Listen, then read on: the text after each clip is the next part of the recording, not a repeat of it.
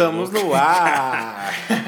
Uma nova entrada! Sim, para quem desacreditou, estamos aí novamente com uma repaginada auditiva, podemos assim dizer.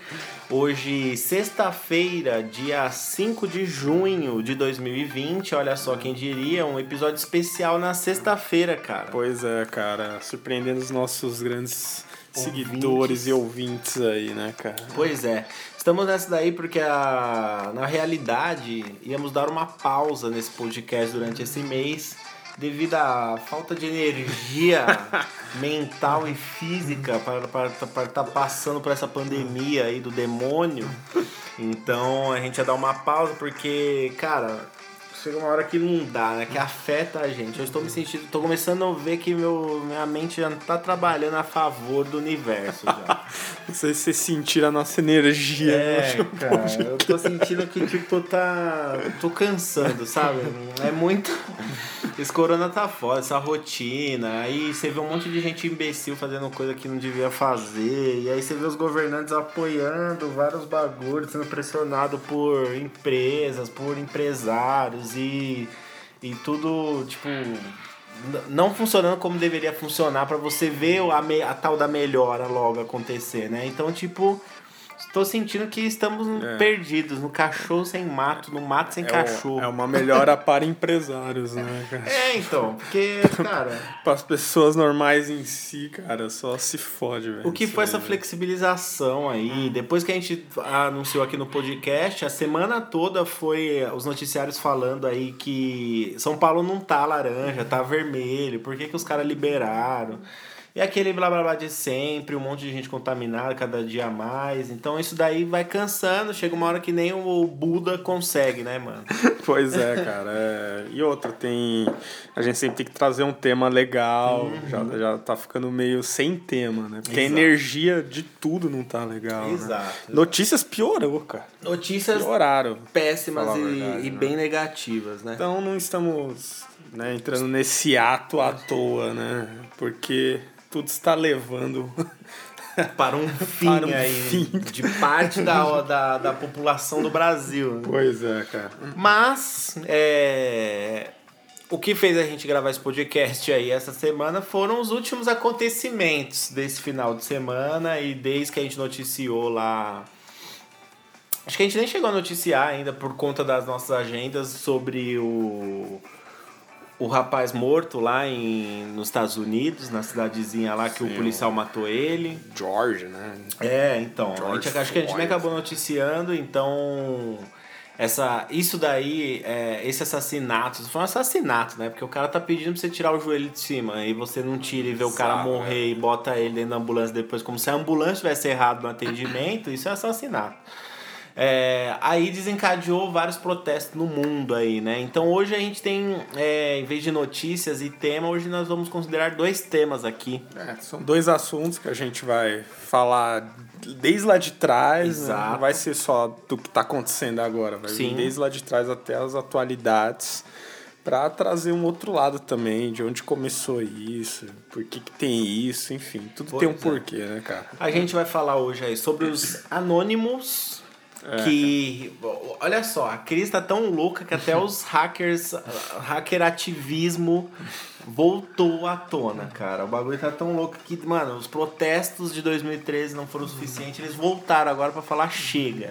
bem na, bem na, na pandemia. Bem né? na pandemia. E o outro, outro assunto aqui que vamos abordar é a, o fascismo em si, né? Sim, que, que tá todo mundo agora antifá, antifá, mas o que, que é o fascismo de, de verdade, né?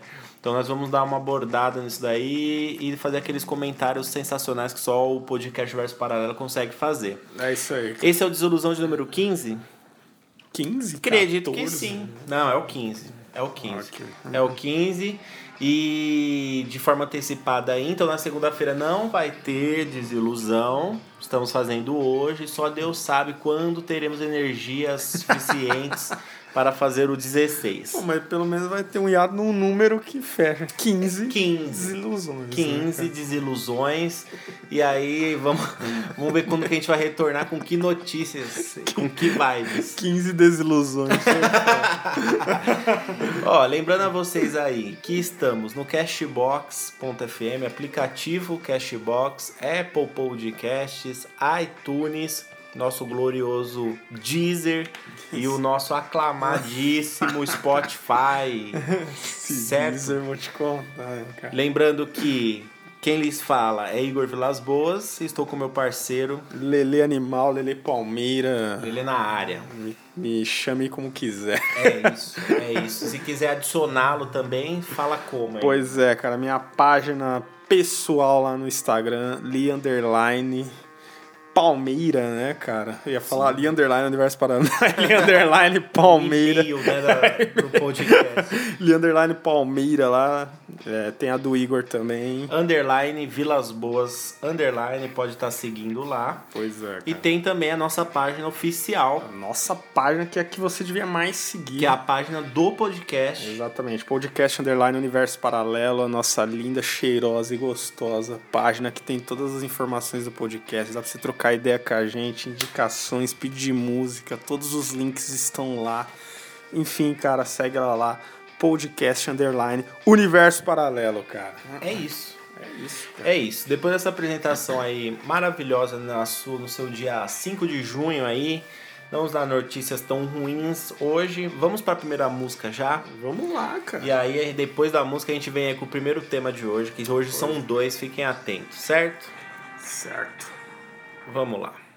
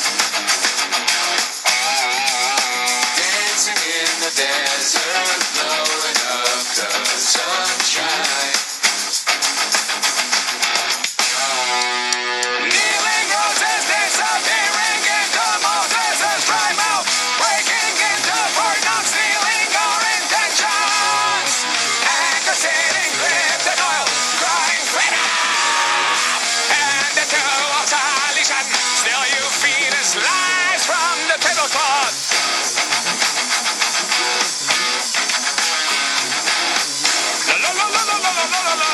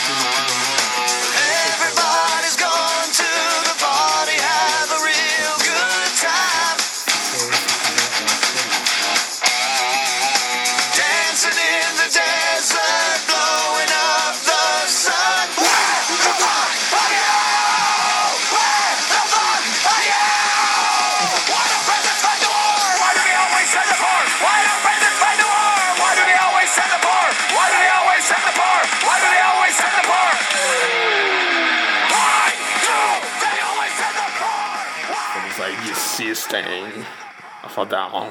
B.I.O.B., cara. Quem não se lembra desse clipe? Quem não se lembra desse clássico? Na Mix MTV, na MTV. No canal 21, na MTV, no, porra, no Play na TV. porra toda essa porra. Tocou, Bom, hein? Foi uma puta música aí que a gente 2005. Tava, 2005. A gente tava comentando aqui que o System não lançou mais nada, né? Porra. E o System é uma banda que faz muita críticas à, à política. Ah, aos... Por isso da sua escolha neste momento, Lele. Exatamente, cara. Muito bom, muito bom. Sempre o System aí fazendo suas críticas sociais. Veja a tradução da música que vocês vão entender ainda mais.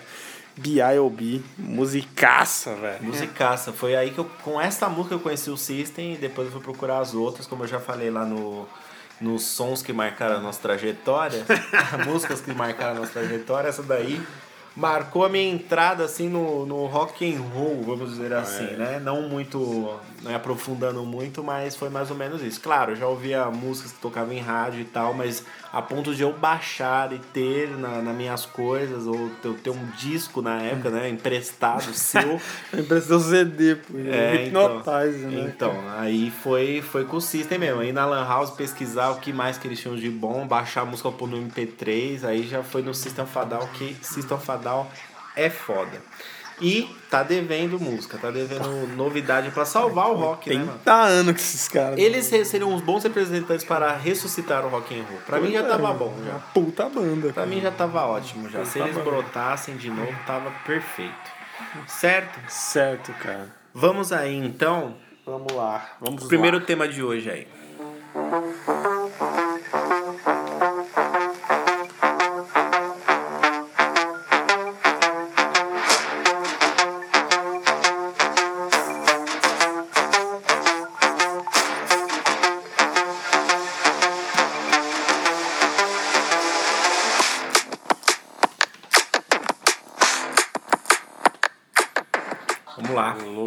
Vamos lá, vamos lá, vamos lá. Os beats. Agora nós temos climas para todos os momentos, cara. Só preciso lembrar de pôr o certo. Vamos aí falar primeiro dos Anônimos. Vamos lá. Que cara. retornaram aí depois de uma longa jornada de escuridão. Aí vocês falam, pô, internet, os malucos de máscara, é, puta bagulho idiota, né? Então, esses caras já têm história aí na internet já de anos, certo? Eles começaram aí é, precisamente em 2003. 2003. Eles já estão atazanando a vida do pessoal aí, certo? Para quem já viu lá a, as postagens dos anônimos, já viu os memes e tudo mais, eles usam uma máscara, né? Do V de Vingança. Exatamente. V de Vingança, um filme que eu recomendo. Eu adoro esse filme, é cara. muito bom. Eu adoro esse filme. Guy Fall. Muito foda, muito foda mesmo. E esse filme, ele também não deixa de retratar o cenário atual, né? De uma certa forma. O filme, ele fala muito sobre o controle da mídia, o controle das grandes marcas, a população ser usada aí simplesmente para gerar lucro para os maiores, né?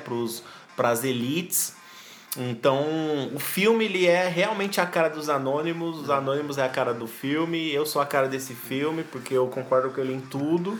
Aquelas organizações secretas. E o né? Anonymous, ele me dá um gostinho assim de 2003, que eu era muito radicalzinho em 2003. Em 2003 eu fazia textão no Facebook pra caralho. em 2003 teve os protestos em São Paulo por conta do governo Dilma. Do é, eu vou chegar lá, eu vou chegar lá nas passagens de ônibus, mas a causa se transformou mais contra o PT, né? Que uhum. tava roubando pra caralho e o capeta todo aí. E eu lembro, mano, que eu fui no, eu fui nos, eu fui em dois protestos. Eu fui no protesto que teve em São Bernardo em, do, em junho de 2013. A gente fechou a Anchieta, cara. Cara. Passa o trólebus lá por cima da Anchieta, a gente fechou a Anchieta. Você tava lá, Eu tava lá. Fechamos a Anchieta por duas horas e conseguimos absolutamente nada com esse protesto. Paramos aí a porra da avenida de, tipo, do centro de São Paulo, quase na entrada da praia. E não resolvemos nada, não conseguimos nada, não conseguimos falar nada com ninguém. Foi mas foi muito divertido. E também eu fui no protesto que teve em Diadema, que o protesto de Diadema começou na Praça da Moça e terminou fechando a imigrantes lá do lado do Passo, do Parque do Passo. tinha gente pra caralho. E esse sim, esse da, tinha gente pra porra. Começou com gente pra caralho. Só que, ao contrário do de São Bernardo, aqui no Diadema a gente fechou a imigrantes, e a imigrantes parecia ser mais importante que a Anchieta naquele momento. Então veio o choque, veio helicópteros, veio uma porrada de coisa, e a, os cabeças lá do grupo conseguiram o que eles queriam, que era é, colocar as placas, os bagulhos que eles estavam peitando lá, pra aparecer na TV. Nossa. Aí chegou a aparecer na Record e tudo mais. Depois foi liberada a pista, sabe? É tipo assim, o protesto ele começa com uma ideologia muito linda no centro da cidade, mas quando você chega na frente da polícia, você tem que pensar, vai fazer o quê? Vai brigar com eles à toa ou vai fazer alguma coisa para alguém ver, né? Pois é. Né? E aí depois que viu, a gente liberou a avenida e foi todo mundo embora. E outra coisa que você fechou na briga de famílias. O quê?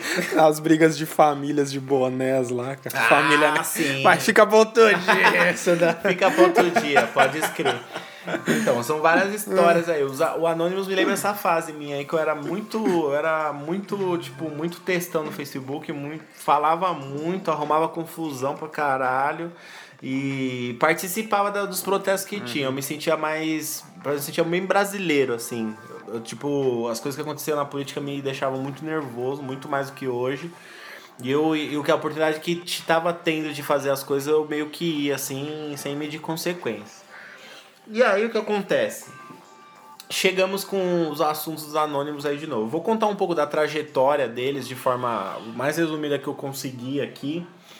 É, para vocês entenderem mais ou menos o que, que esses caras já fizeram e até chegar nos memes de hoje, eles atacando o Trump, a família Bolsonaro, etc e tal. Vamos lá, cara. Ó, eles têm trajetórias aí marcantes desde 2006 até agora 2020 que eles ressuscitaram, né? Então a gente teve é, em 2007 a prisão do Chris For Forkand, que em 7 de setembro de 2007 o jornal canadense Toronto Sun publicou um, um, relatório sobre a detenção do predador sexual Chris Forkand. Forkand, de 53 anos, foi acusado de seduzir uma criança de 14 anos de idade.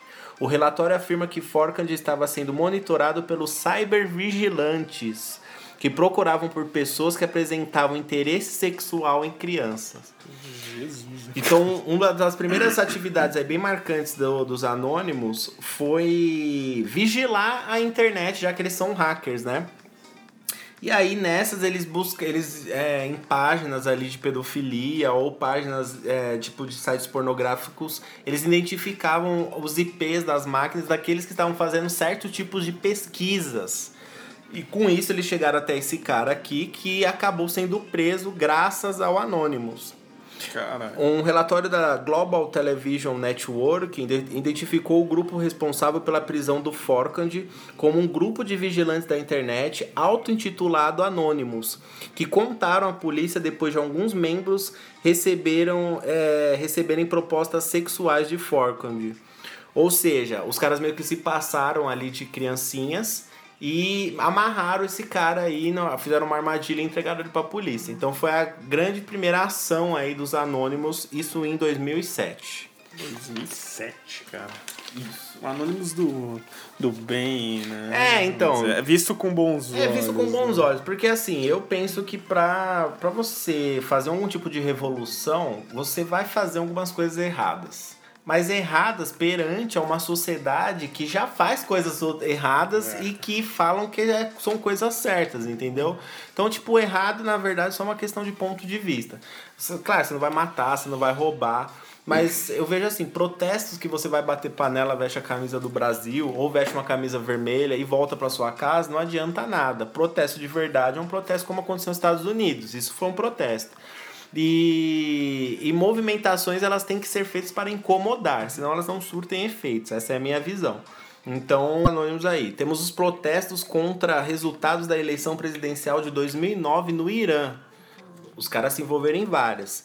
Após as eleições de manipulação dos resultados da eleição presidencial de junho de 2009, que deram a vitória ao presidente Mahmoud Ahmadinejad, sempre esses nomes, né? milhares de iranianos participaram de manifestações de protesto. Anônimos, juntamente com The Pirate Bay e vários hackers iranianos, lançaram um site de apoio ao movimento verde iraniano chamado Anonymous Iran. O site foi apoiado por mais de 22 mil usuários em todo o mundo e permitiu a troca de informações entre o Irã e o resto do mundo, apesar de tentativas do governo iraniano de censurar notícias sobre os protestos enviados pela internet. O que acontece?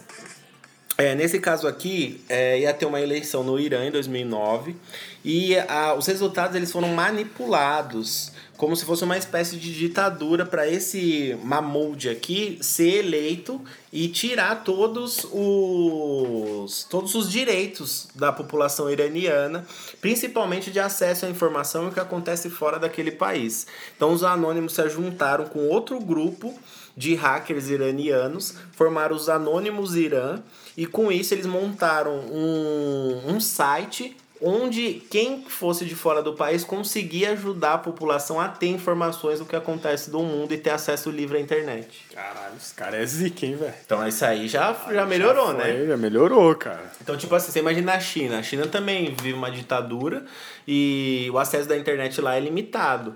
Então, no caso aqui, eles fizeram isso no Irã. Eles, eles criaram um site para os iranianos saberem o que acontece fora do país deles, não se fecharem naquela bolha da ditadura. É, cara, acho que era uma coisa que todo país devia né? ter, né? Pois é, né? No Brasil você nem sabe para onde vai as paradas. Pois é. Pois Ó, é. um dos mais famosos envolvimentos dos anônimos em uma treta foi esse aqui que aconteceu em 2010, que é do Vingar Assange. Manja? Em dezembro de 2010, o site Wikileaks foi duramente pressionado a parar de publicar telegramas secretos do serviço diplomático dos Estados Unidos. Anonymous anunciou seu apoio ao Wikileaks e lançou ataques DDoS contra Amazon, PayPal, Mastercard, Visa e contra o banco suíço PostFinance, que haviam tomado medidas hostis contra o Wikileaks, como bloqueio de ativos e transações financeiras. É, a segunda parte da ofensiva foi executada sob o codinome Operation Avenge Assange, Operação Vingue Assange. É, em razão dos ataques, tanto o site da Mastercard quanto da Visa foram derrubados em 8 de dezembro. Um pesquisador da Panda Labs disse que o Anonymous também lançou um ataque que derrubou o site da promotoria sueca em retaliação ao pedido de extradição para a Suécia do fundador da Wikileaks, Julian Assange, que já se achava preso em Londres sem direito à fiança. Vocês lembram dessa treta do Wikileaks? Cara, não tô muito lembrado, não. Wikileaks, não me recordo tanto. O cara, tipo, ele tem uma Wikipédia, só que pra desvendar os podres dos poderosos de outros países. E eles tinham informações, na época, é, diplomáticas dos Estados Unidos de pessoas da alta cúpula do, do governo norte-americano. E quando você divulga qualquer coisa, documento confidencial, em certos países é crime. Então o Wikileaks ele estava sendo pressionado a, a divulgar isso no site por que outros isso. países. E quando ele fez isso, os Estados Unidos já condenou ele à prisão e outros países também, porque eram, eram relações que não poderiam ser divulgadas. E aí, quando como ele foi declarado à prisão, os anônimos acharam aquilo uma injustiça, porque todos deveriam ter acesso aos podres dos poderosos na internet. Então Nossa. eles apoiaram e bloquearam e derrubaram todos os, as, a, todos os, os caras que estavam barrando as transações financeiras deles. Ah, imagina o que tinha ali, velho. Imagina. De podre. Aí desse... Imagina o podre. Tem a Angela Merkel. Pois é. Depois disso, nós tivemos uma primavera árabe Operação Egito e Operação Tunísia.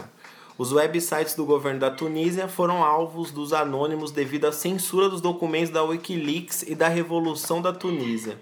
Houve relatos de tunisianos ajudando os ataques de DOS lançados pelos anônimos. O papel dos anônimos nos ataques de DOS contra os sites do governo da Tunísia levaram a um aumento significativo no ativismo por parte dos tunisianos contra o seu governo.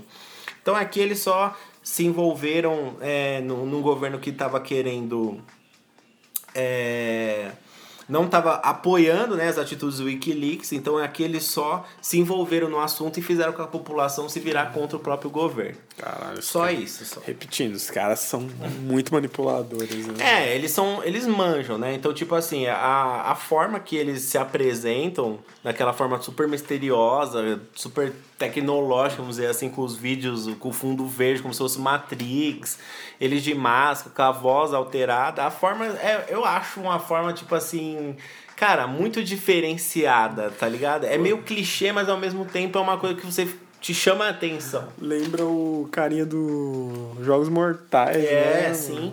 Meio que te convence, assim. Meio Acho que, que você tá de bobeira, você vê uma declaração dessa, vem aquele espírito de fazer justiça dentro de você.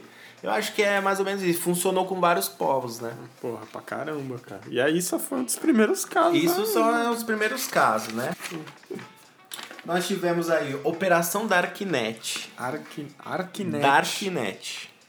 Em outubro de 2011, o grupo realizou uma campanha contra a pornografia infantil protegida por redes anônimas. Eles derrubaram 40 sites de pornografia infantil, publicaram o nome de mais de 1.500 pessoas que frequentavam essas páginas e convidaram o FBI e a Interpol para acompanhá-los. Eita!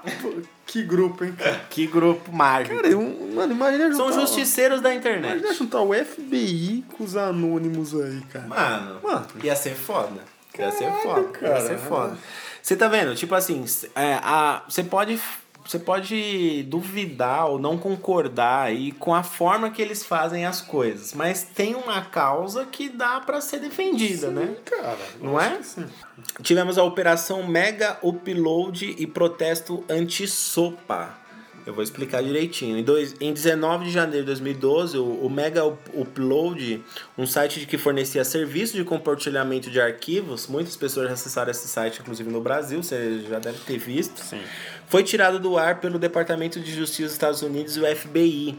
Isso levou ao que o anônimo chamou de o maior ataque da história da internet. Barrett Brown, descrito como um porta-voz do grupo Anonymous pela RT, disse que o momento do ataque não poderia ter vindo numa pior hora em termos de ponto de vista do governo com um protesto contra a SOPA, que em português significa Lei de Combate à Pirataria Online, tendo acontecido no dia anterior, foi alegado que usuários da internet estavam muito bem preparados para defender uma internet livre.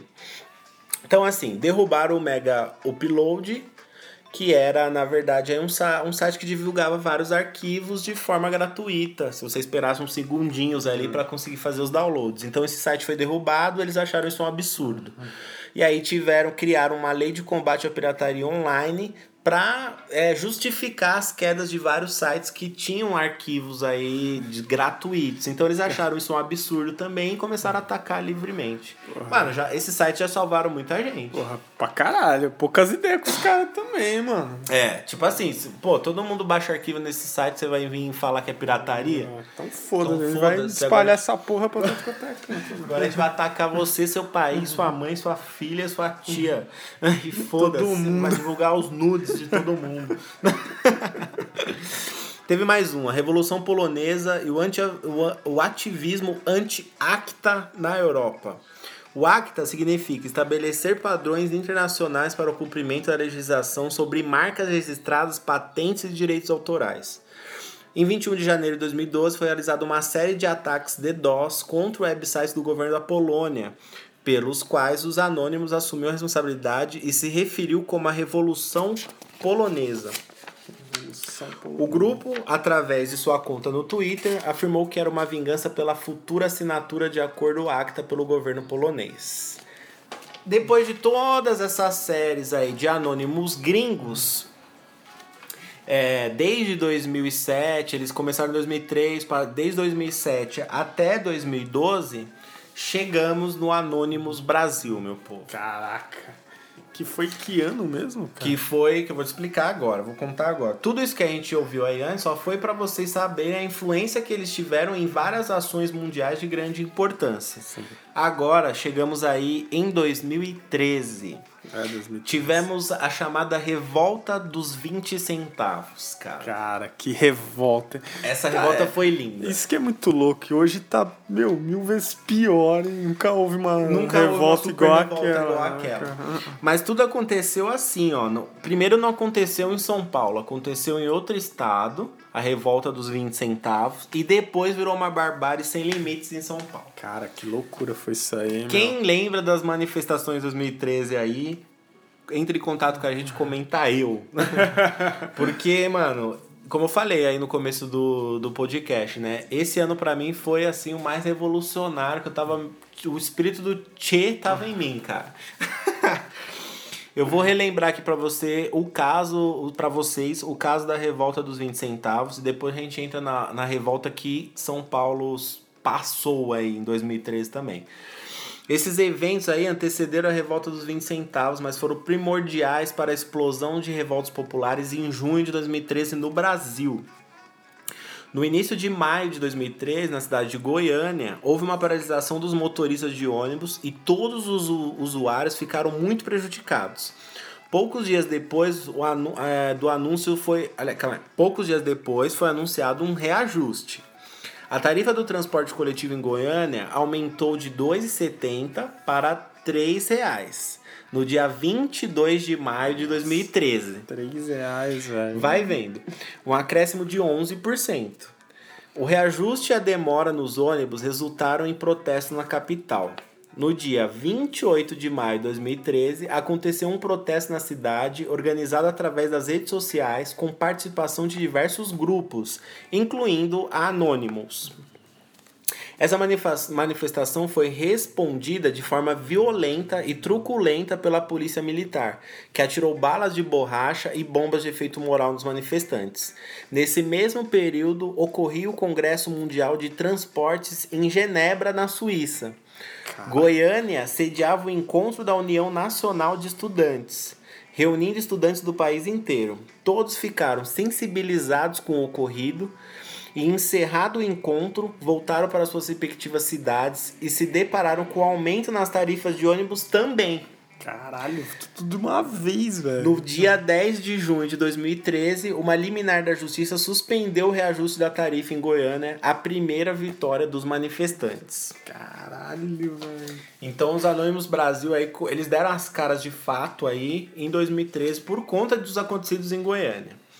Aí, tivemos a revolta do vinagre, meu caro. Sabe por que revolta do vinagre? Não, cara. Você lembra dos black blocks? Puta. Para você, lembra que eles divulgou a receita na internet que para você enfrentar a bomba de efeito moral, um pano com é, vinagre não pegava. Puta. E aí os black blocks quebraram a cidade e tudo mais. Em... Fora, fora até no Planalto, não Sim, então. Chegamos aí, na revolta do vinagre. Em junho de 2013, o prefeito da cidade de São Paulo decidiu aumentar a tarifa de. Ideia imbecil desse cara. Nossa, bem nessa época. decidiu né? aumentar a tarifa de passagem de ônibus em 20 centavos. 20 centavos. Essa mudança causou protestos pacíficos na cidade que foram respondidos pela polícia militar de forma violenta. O que resultou em um descontentamento muito grande por parte da população, não só brasileira, mas mundial. Os protestos se alastraram pelo país inteiro e até em outros países. Agora, não só pelo aumento da passagem, mas por tudo que os brasileiros aturaram em todos esses anos entre corrupção na política, descaso na educação, na saúde, entre outras reivindicações. O movimento foi chamado Revolta do Vinagre. Pessoas que apoiam a ideia de anônimos no Brasil participaram amplamente dos protestos e se organizaram para maiores resultados. Começaram com ataques hackers contra sites governamentais brasileiros. O primeiro foi o site da Educação de São Paulo no dia 13 de junho. Logo depois, no site Anonymous Brasil, postaram vários textos mostrando como o reajuste de passagem por conta da economia é uma farsa e marcando horas e dados para protestos no Brasil inteiro. Continuaram divulgando textos mostrando como a corrupção tomou conta do governo brasileiro nos dias seguintes. No dia 17 de junho, hackearam o site oficial da Copa na cidade de Cuiabá, mostrando um vídeo em que compravam, com, comprovavam os atos de violência da Polícia Militar do Brasil. Você imagina, tinha um site lá em Cuiabá para divulgar os, o estádio de lá para a Copa que ia ter em 2014. Aí eles fizeram esse site, eles colocaram um vídeo da polícia militar espancando várias pessoas em protestos pelo Brasil. Os caras Vocês querem ver a verdade? Vocês querem ver joguinho, cara? É, Essas pernas então. de pau. Nessa mesma data foi marcado um novo protesto em todo o Brasil, onde centenas de milhares de pessoas foram às ruas em todo o país. No dia 18 de junho, hackearam o site do Partido do Movimento Democrático Brasileiro, mostrando fotos do, dos protestos. No dia 19 de junho, hackearam o Twitter da revista Veja, motivados pela conduta manipuladora da revista contra os protestos. No mesmo dia, hackearam o Instagram da presidente do Brasil, Dilma Rousseff, e postaram e postaram fotos apoiando os protestos. Imagina o perfil do presidente. É, é foda. Pô, o Instagram da Dilma, velho. Imagina. No dia 20 de junho, organizaram a maior e mais preocupante para os governantes, manifestação dos últimos 20 anos no Brasil. Mais de meio milhão de pessoas foram às ruas em dezenas de cidades no país, capitais e do interior. Muitas pessoas aderiram à máscara do meme que representa o grupo, que é o V, de, vingança. v de Vingança. Até agora as ameaças de protestos continuam e o grupo Anônimos continua nessa luta, levando ao Rio de Janeiro cerca de um milhão de pessoas, fazendo com que o Exército, a PM e a Marinha fizessem rondas por São Paulo e no Rio de Janeiro naquela época. Caralho. Tudo aí começou com a agitação dos anônimos na internet. Na internet. Né? Eles marcaram os eles criaram os eventos no Facebook pra galera aí fazer as, os protestos, as manifestações. Caramba. Revolution. Revolution. Aí sim. Né, aí foi, acho que para mim, por mais que outros países tenham sido coisas muito importantes, acho que para mim foi um grande evento que realmente deu certo. E fizeram retroceder, né, mano? Não colocar os 20 centavos. Exato, né, exato. Segurou que por é a um ideia tempo, da parada. Segurou né? por um bom tempo. Mas aí aproveitou também toda essa movimentação de 2013, ajudou a derrubar o governo Dilma.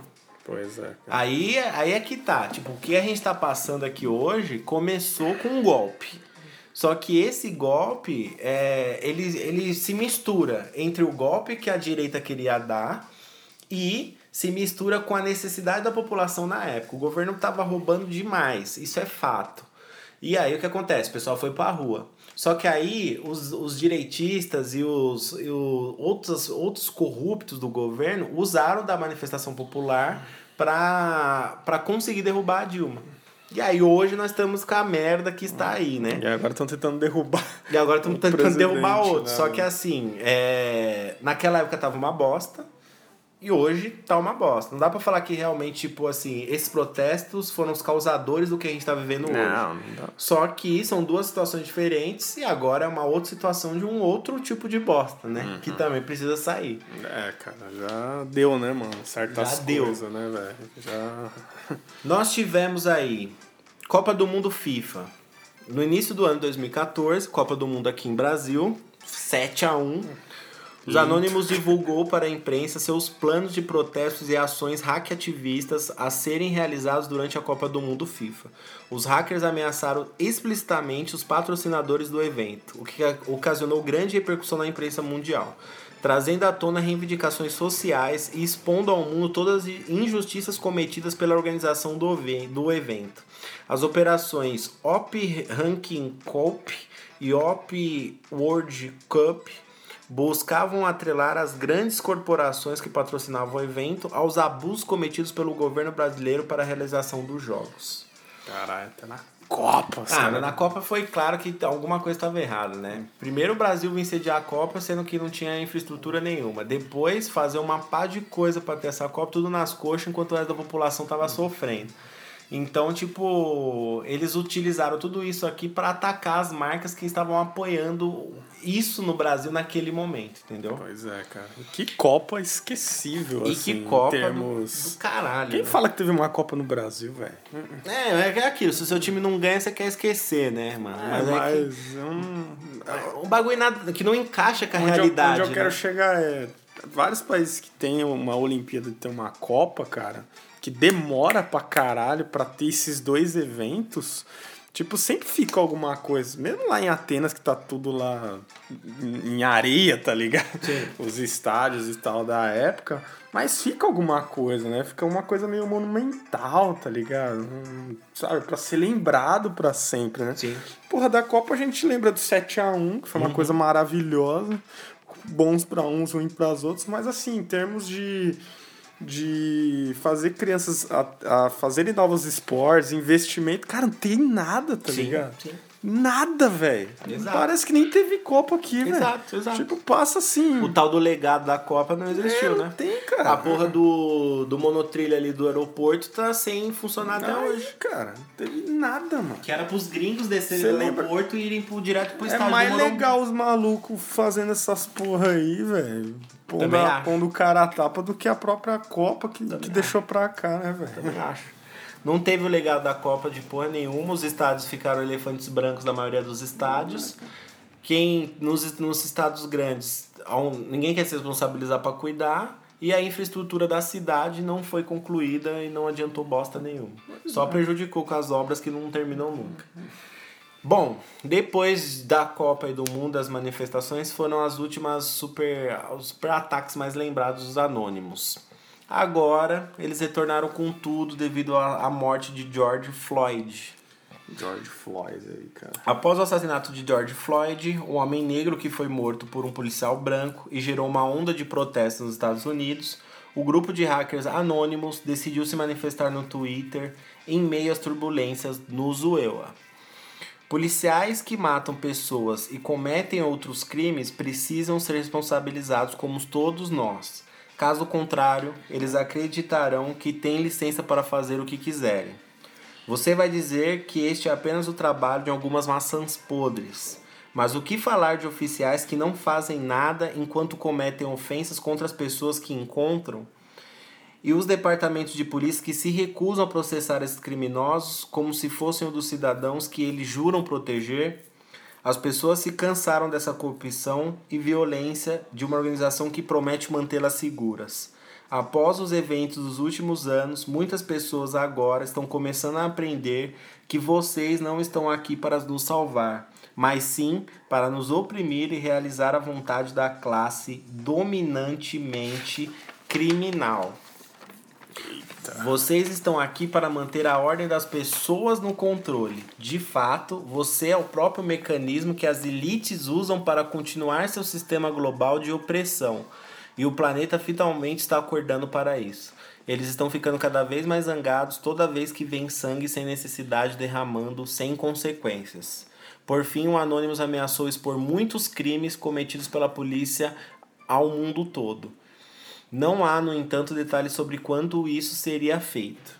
Os oficiais devem enfrentar acusações criminais e o oficial Chalvin Derek, aliás, o oficial Chalvin, que se chama Derek Chalvin, suspeito de ter assassinado o Floyd, suspeito nada, né, que ele assassinou o cara. Odeio essa palavra suspeito. nesses suspeito. Aí se o cara é negro, se o policial fosse negro, ia falar o assassino do é. tal fulano branco. Mas é sempre assim, é suspeito. Né? Beleza. O oficial Chalvin, especialmente, deve enfrentar acusações de assassinato. Infelizmente, não confiamos na sua organização corrupta para fazer justiça. Então estaremos expondo seus muitos crimes ao mundo. Nos aguarde. Concluiu. Tá. E é isso. Então, o que aconteceu? É... Que filme em 2020, hein? Meu Deus. Porque aí os anônimos apareceram é... logo nesse momento de pandemia, de violência policial, de governos bostas fazendo merda. E eles apareceram agora para jogar mais merda no ventilador ainda. Então. Parece um entretenimento a mais, né? É, ah, tá tudo isso, muito. Né, tava paradas. tipo todo mundo meio. Ah, mas aí vem alguma coisa que realmente chama a atenção, né? E aí o que acontece? Aqui ficou claro que a ameaça deles contra a polícia, não só lá da cidade do George Floyd, mas também toda a polícia, a organização polícia como geral, por, que é corrupta.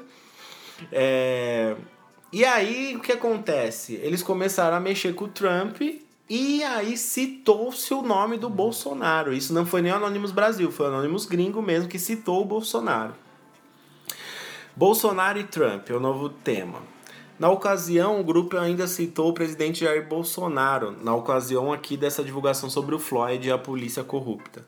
É, e sugeriu uma investigação da ligação entre ele e o líder norte-americano Donald Trump. Olha o que eles falaram. Algo que as pessoas devem olhar no Brasil é investigar se Bolsonaro tem algum vínculo com o traficante estrupador de crianças John Casablancas, um associado próximo de Trump que atuou como proxy para os negócios de Trump no Brasil sobre algum cargo obscuro indefinido, diz o texto. Caralho. John Casas, eu vou explicar quem é o John Casas Blancas aí, ó. Foi um importante empresário da indústria da moda, criador da agência de modelos mais famosa do mundo, a Elite Models, responsável por alavancar modelos como Gisele Bündchen, Naomi Campbell, Cindy Crawford. Ele morreu aos 70 anos, vítima de câncer, em sua residência no Rio de Janeiro. Conforme a reportagem da UOL em 2019, a modelo Shauna Lee contou aos autores do livro Todas as Mulheres do Presidente Donald Trump e A Gênese de um Predador, em tradução livre, que em 1992, quando tinha apenas 14 anos de idade, foi obrigada a dançar sensualmente um iate para Trump e John Casas Blancas. Cara, eu não duvido não, mano. Eu, eu acho que, tipo assim, a acusação desse nível não vem do nada. É, cara, eu não duvido não, mano. É, você sabe os bastidores, né? É, então. Sim, já tá. Nos Estados Unidos, o Trump ele é conhecido por ser aquele empresário nojento que assediava várias garotas. E, e isso daqui é tipo assim. Será que o Bolsonaro ele não sabe de alguma. É muito difícil você linkar isso, né? Como que o Bolsonaro poderia saber de envolvimentos criminosos, de, de, abusos sexuais do Trump e esse outro empresário só por ele ter relações com o Brasil. É muita loucura, muita viagem. Mas é, eu não duvido de nada. Eu, eu não, não duvido de nada. Eu pôr fogo na mão por causa desses caras aí. Só que aí veio uma notícia, a melhor de todas aí, deste ano aí. Que são hackers expõem dados pessoais da família Bolsonaro e de aliados o Anonymous Brasil resolveu entrar na jogada. E aí o que, que eles fizeram? O grupo de hackers conhecido como Anonymous Brasil divulgou na noite dessa segunda-feira é, dados pessoais do presidente Bolsonaro, dos seus filhos Flávio, Carlos e Eduardo, além dos ministros Abraham Wintraub, da Educação, e Damares Alves, da pasta da Mulher, da Família e dos Direitos Humanos. Outro aliado do governo federal que teve dados vazados foi o deputado estadual Douglas Garcia, do PSL São Paulo. Parte das informações divulgadas na rede social já é pública, como a declaração de bens, mas dados como telefone celular e endereço que são privados também foram expostos pelos hackers. O grupo também prometeu divulgar informações sobre a relação entre o presidente Bolsonaro e Donald Trump, a exposição dos dados se tornou o assunto mais comentado no Twitter na madrugada da terça-feira, dia 2. O empresário, Luci... o empresário Luciano Heng, proprietário da rede de lojas Avan, o velho da Avan, também foi alvo do grupo na rede social. Além de dados pessoais, os hackers publicaram uma foto em que seria a confirmação que Heng recebeu o auxílio emergencial de 600 reais que é pago pelo governo federal. O deputado estadual Douglas Garcia, um dos políticos que teve dados revelados, afirmou que irá registrar um boletim de ocorrência e que o vazamento coloca sua família em risco. Foda-se. Na moral. Porra, cara, eu acho isso muito foda porque o Bolsonaro, na, na época de campanha dele, ele falou tanto isso, né? Se filho meu tiver envolvido, vai ser preso, Sim. tem que pagar. Sim. E olha aí, né? E olha ele aí, protegendo ele, é, protegendo cara, a família dele. É isso aí, mano. Não tem muito o que falar, velho. Tá na cara, mano, o que aconteceu isso daí, mano. Política, mano. Política é foda. É foda, mano. É muito dinheiro, é muito esquema.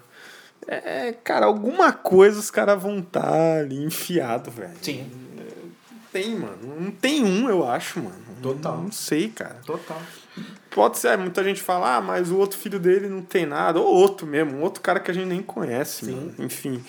É, depois de 10 anos, 20 anos, você pode ter certeza que aparece alguma coisa aparece. que o cara fez. Aparece. É impossível não aparecer. Só que aí o cara, tipo, já tá aposentadão, já aí o pessoal nem corre atrás. É, nem corre atrás, né, cara? Nem corre atrás. Mas é Bom, aí, né? divulgamos aí a trajetória dos anônimos com uma hora de podcast certinho. Estou pensando aqui se a gente joga o Fascismo outro dia ou não. Vamos fazer agora logo, vai. Vamos fazer. 20 minutinhos, dá, Leandro? Dá, dá. Dá sim. Então o que acontece? Nós contamos toda a trajetória do Anonymous, desde a sua origem, as principais ações, como o que aconteceu com os Estados Unidos, como chegou no Trump e como chegou no Bolsonaro. Pois é, cara. E aí o que acontece? São dois assuntos totalmente diferentes, né? Os Anônimos era só para quem queria entender de onde eles vieram, o que está acontecendo, que não é só uma máscara, né? Não é só uma coisinha engraçada, não é meme, não é só meme. Agora vamos para o segundo tema aqui e, e já voltamos. Vamos lá.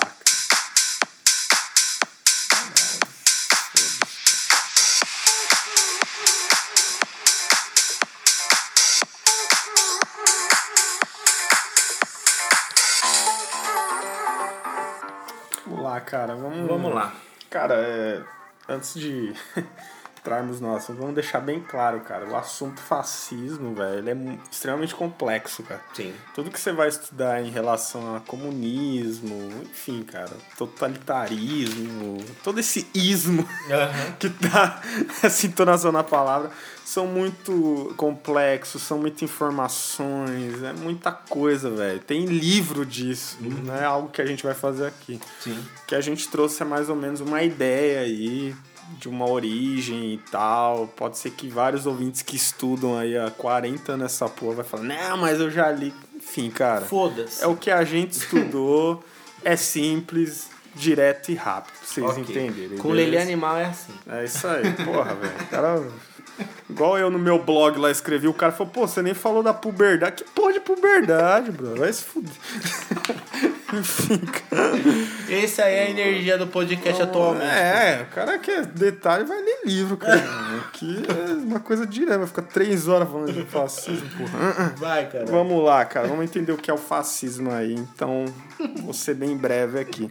O fascismo, cara, foi um regime político totalitário que surgiu na Itália Itália, cara. Olha só. Muita gente já vai falar, não, mas vem do nazismo. A gente já vai chegar lá. Calma. Calma. Foi um regime político totalitário que surgiu na Itália entre as décadas de 20 e 40, cara. Okay. Sua ideologia é autoritária, racial, violenta e nacionalista, cara. O líder do fascismo, ou um dos, foi o italiano aí Benito Mussolini, Famoso cara. Mussolini. Famoso Mussolini, né? Apesar de ter feito parte do Partido Socialista Italiano durante sua juventude, Mussolini mudou sua ideologia política e criou um partido de extrema direita. Radicalzão. Em 1919. Olha de onde Porra, 1919. O Leandro véio. tá discursando aí, mas vocês comparem com governos atuais. É, cara. Compara, Essa é a ideia. Compara com o governo atual. Então vamos lá. Existem alguns fatores que contribuíram para a ascensão do Partido Nacional Fascista na Itália, como a, como a grave crise aí econômica que a Itália enfrentava ali, é, depois de um pós-guerras e tal, é, reivindicações territoriais, enfim, cara, naquela época, imagine. Já, já tava rolando as guerras 80 pra caralho 80 mil bombas, velho, caindo, ninguém sabia mais de como, quem que era, como né? que recupera a economia. como recupera essa porra, velho. Bom, vamos entender um pouco aí o contexto histórico do fascismo, cara. A Europa estava arrasada pela guerra, né? Com uma forte crise econômica aí. A população encontrava-se com moral lá embaixo, como o Igor próprio citou, velho. Imagina, velho, destruiu tudo, não tem trabalho e reconstrução, enfim, cara. O povo tava bastante desanimado quem sobreviveu a esse período aí, cara. Uhum. Nesse ambiente que começaram a surgir alguns políticos e ideólogos com um discurso inflamado de resolver os problemas complexos com a capacidade de falar aquilo que o povo mais queria ouvir, cara.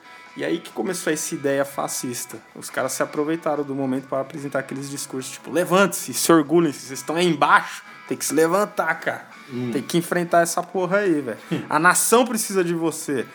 Nós somos os superiores, cara. Então começou esse lá atrás esse papo aí, né, esse cara? papo não dá certo. O líder fascista, que é o Mussolini, ele foi governar até 1945. E qual foi o destino dele lá em 45, cara? Hum. Foi ser fuzilado com sua esposa por um grupo italiano antifascista. Véio. Oh, que coisa, hein, Brasil? Foda, né? Os grupos antifa, antifa já estão online já em 2020 aqui no Brasil, hein? Pois é, olha, que tu, olha o nível da treta que a gente está envolvido. Só para quem gosta de estudar, cara, algumas características do fascismo aí, é, né? É, nacionalismo exacerbado, anticomunismo, totalitarismo, partido único, culto ao líder, expansionismo e o militarismo, cara. Isso daqui é coisa de bolsominion, hein? Essas só são algumas características que veio lá de trás junto com essa palavra fascismo que o Mussolini começou a criar. Isso é coisa de bolsominion, hein? Doido, né, velho? E aí chegamos ao nazismo, cara. Uma breve aí pra gente chegar no Brasil, cara. Certo. É, é bem comum haver essa confusão entre os dois termos, cara. Isso porque o nazismo e o fascismo foram regimes políticos com características semelhantes, né? De caráter autoritário extremamente violento, né, mano? Extremamente direito. Pô, pois é. Falar que o nazismo era de esquerda, tomar dois tapas na orelha. Como eu citei, o fascismo nasceu na Itália, comandado pelo Mussolini. Certo.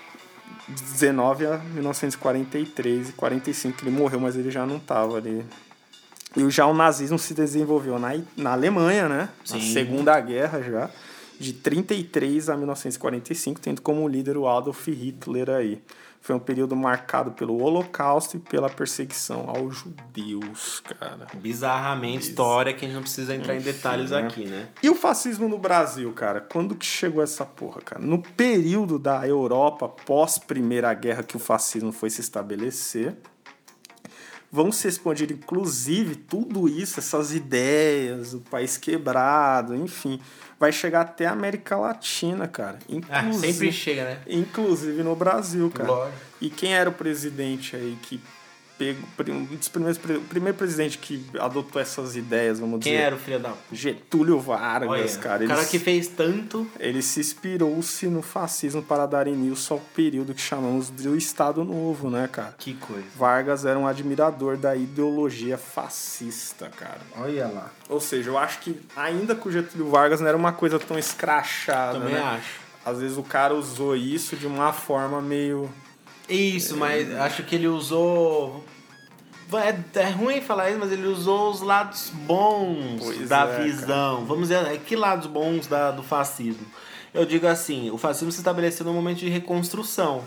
Então acho que ele se espelhou na reconstrução europeia para fazer um crescimento novo aqui no Brasil. Que é isso que é foda, cara. Isso, tá? Não o ódio, o rancor, Exatamente. os problemas raciais e tudo mais. Porque se a gente for ver mesmo esses líderes super porra, fora da caixa, assim, fora da, fora uhum. da caixinha, né? Como a gente fala, meu, tem o Stalin, tá ligado? Sim. O Solino, olha o que esses caras fizeram. Claro. Que, que é um Getúlio Vargas perto desses caras, né? Exatamente.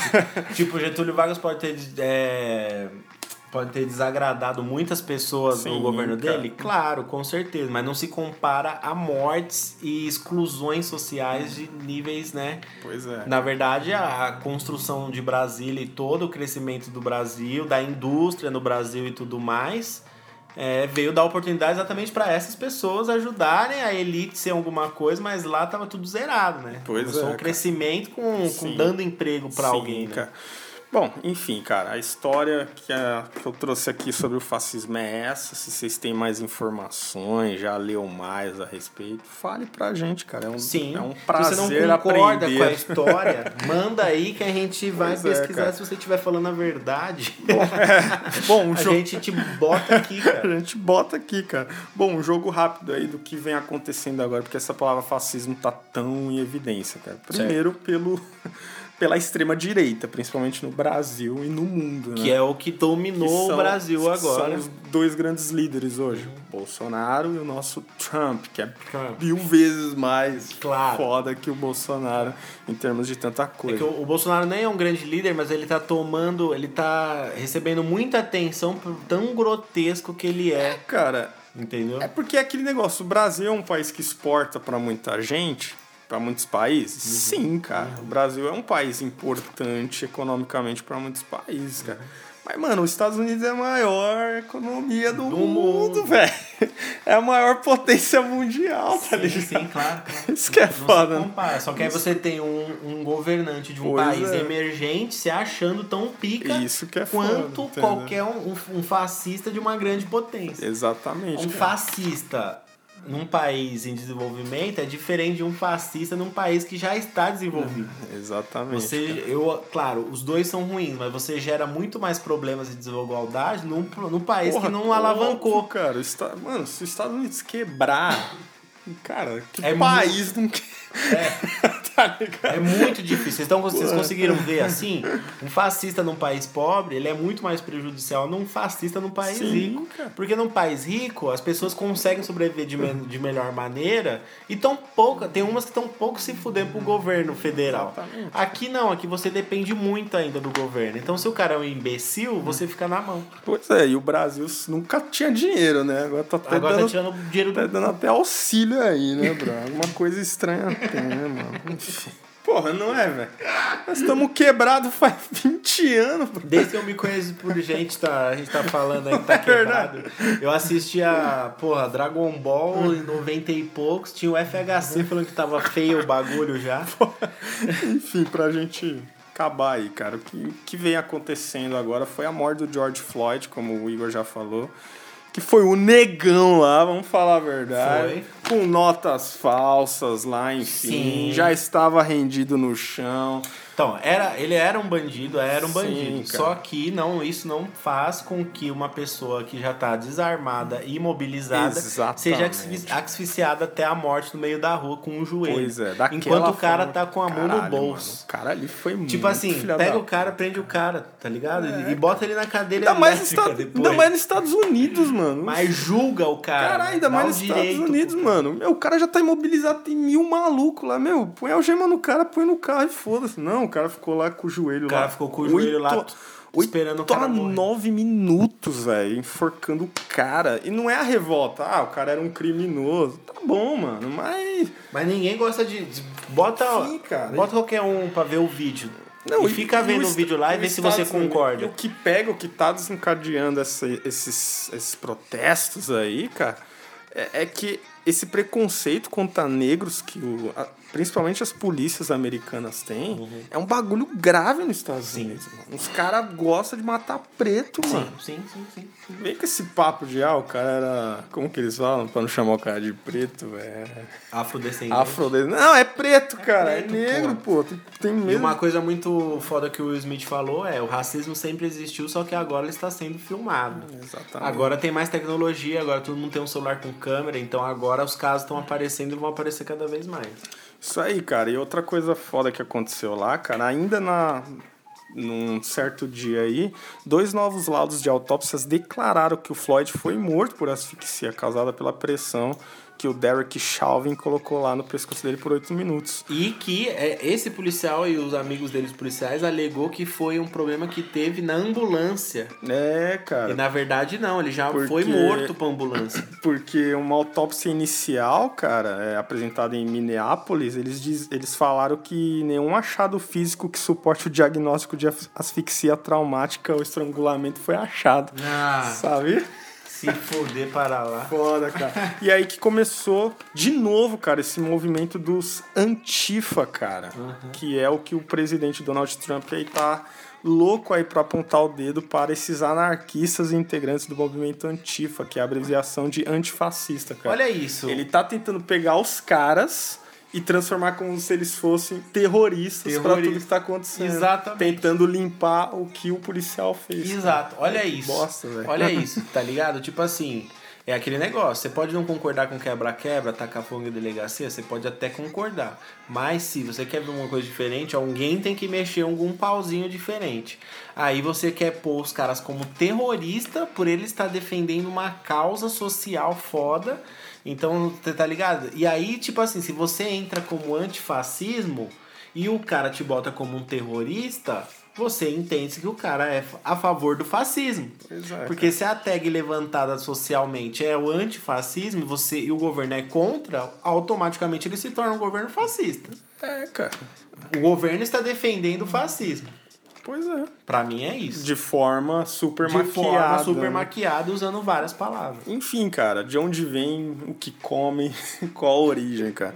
Com um discurso anticapitalista, geralmente vestidos de pretos, os antifas utilizam táticas semelhantes empregadas por anarquistas sem cobiçar um projeto político ou participação do Congresso. Ou seja, os caras estão lá para protestar mesmo, velho. Não é tipo Alexandre Frota, não. É, que, não que é, é, deputado federal é, e virou anarquista. É, não é Black Bloc, tá ligado?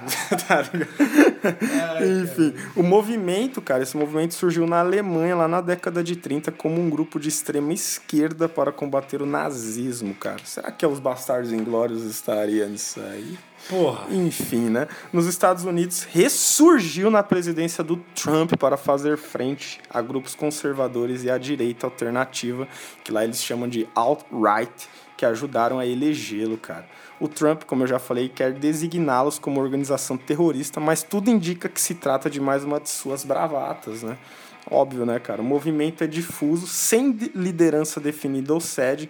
Não sabe quantos caras fazem parte desse grupo, velho. Não tem como saber. Uhum. E os Estados Unidos não tem uma legislação específica para terrorismo doméstico, cara. Bom, o que está ocasionando é o que, cara? São vários protestos durante o mundo. Uhum. Já são até sexta agora, acho que já vai entrar no décimo dia de protestos nos Estados Unidos. Inúmeras cidades, cara, e tá se espalhando pelo mundo isso daí, Sim. porque é um negócio revoltante Nossa, pra caralho. Em Paris já foram milhões de pessoas pra rua já. Pois é. Aqui, aqui no Brasil teve manifestação teve no domingo. Manifestação domingo. A Gaviões da Fiel é, se uniu com a Independente a Mancha Verde. Carai, que fácil! para defender a democracia e, e, enfrentar o bolsominions que estavam protestando a favor do sei lá o que. Você tinha bolsominions lá com bandeiras do racismo ucraniano. De grupos racistas ucranianos. Você tinha bolsominions com essa tag aí. Você tem uma protestante que teve até um vídeo que saiu aí na, na mídia ninja, principalmente, porque a mídia tradicional não mostra. Uma Minion, cara, que ela tava com uma bandana, tipo, fazendo uma máscara coronavírus, mas a bandana dos Estados Unidos, com, a, com a bandeira do Brasil e um taco de beisebol. E o policial escoltando ela de, de, assim de braço assim, de abraçando ela, como se os protestantes contra o, o fascismo fossem os vilões da história. Ela tava com um taco de beisebol pronta para dar na cabeça do pessoal. Você tem noção disso? Pacífico, e a polícia né, protegendo ela e não protegendo os antifascistas, entendeu? Então os antifascistas estão se tornando terroristas perante esses governos autoritários. A ideia é essa, né? Cara? A ideia é essa, mas vamos ver quem é quem nessa porra, Vou dar rage aqui já já, eu vou pra Paulista. O Igor vai dar rage, cara. Isso é perigo. Enfim, cara, só foi um pouco aí da origem do fascismo aí. Fugir do coronavírus Tudo... e do meu trabalho chato indo pra é cadeia. Mesmo, né? Os caras falaram, foda-se coronavírus, vamos protestar nessa Também porra. tem isso, eu parei pra pensar aí, pô, super a favor da democracia e tudo mais. Mas só tem, pô, tem um milhão de pessoas, todo mundo junto. Não, vai, um milhão não. Tem tipo, vai, 10 mil pessoas, 10 mil pessoas, tudo de máscara, é mas tá um a um 30 centímetros é do. No, é que nos Estados Unidos eu acho que tá abaixando. É, né? sim. Nos Estados Unidos tá abaixando, né? O contágio tá mais leve. É, tá mais leve. Tem, tem, tem muito, mas tem tá. casos mais... pra caralho, mas, mas tá assim, tá mais leve. Tá mais leve. Aqui no Brasil tá o platô aí. Aqui velho. tá o platô. sabe. De... Ou melhor, ninguém sabe como que tá, né? Teve um dia de 600. É, então. Teve um dia de 600 e poucas mortes. Depois de uma semana seguida de mil mortes por dia. E aí depois, quando baixou para 600 e pouco, no dia seguinte já foi para 1124 mortes. É. E aí manteve os 1100 e poucos mortes. Só que acontece, esses dados de mortes por dia e confirmados com Covid por dia que aumentam, na verdade, são tipo que caiu no sistema do governo agora. Mas quantas pessoas já estão fora as S e quantas e esses que foram medidos que caiu no sistema do governo, esses contaminaram quantos? Pois É, Entendeu? Então você nunca vai saber. Tinham, já tinham estimado que o valor certo aí de contaminados no Brasil era 14 vezes mais do que estava sendo divulgado. Nossa. Então isso aí, tipo, porra, quanto que é 14? Se chegou. Isso quando eu vi essa notícia tinha 300 e poucos mil. 300 e poucos mil vezes 14, velho. Mano do céu. Então, Cara. quantos milhões de pessoas já tá contaminado e a gente acha que não tá, né? 800 mil pessoas. Porra, o Brasil inteiro tá contaminado. Acabou as contas. Até nós vezes mais. sabemos, né? Estamos aqui gravando, a gente não Nem sabe. tem isso tudo no Brasil, velho. 600 milhões. Os caras já estão contabilizando a América do é. Sul como um todo já. Porque é porra, só o Brasil. Né? Porra, né? põe que todo mundo tá, velho. Você assusta esses filhos da. É, tipo.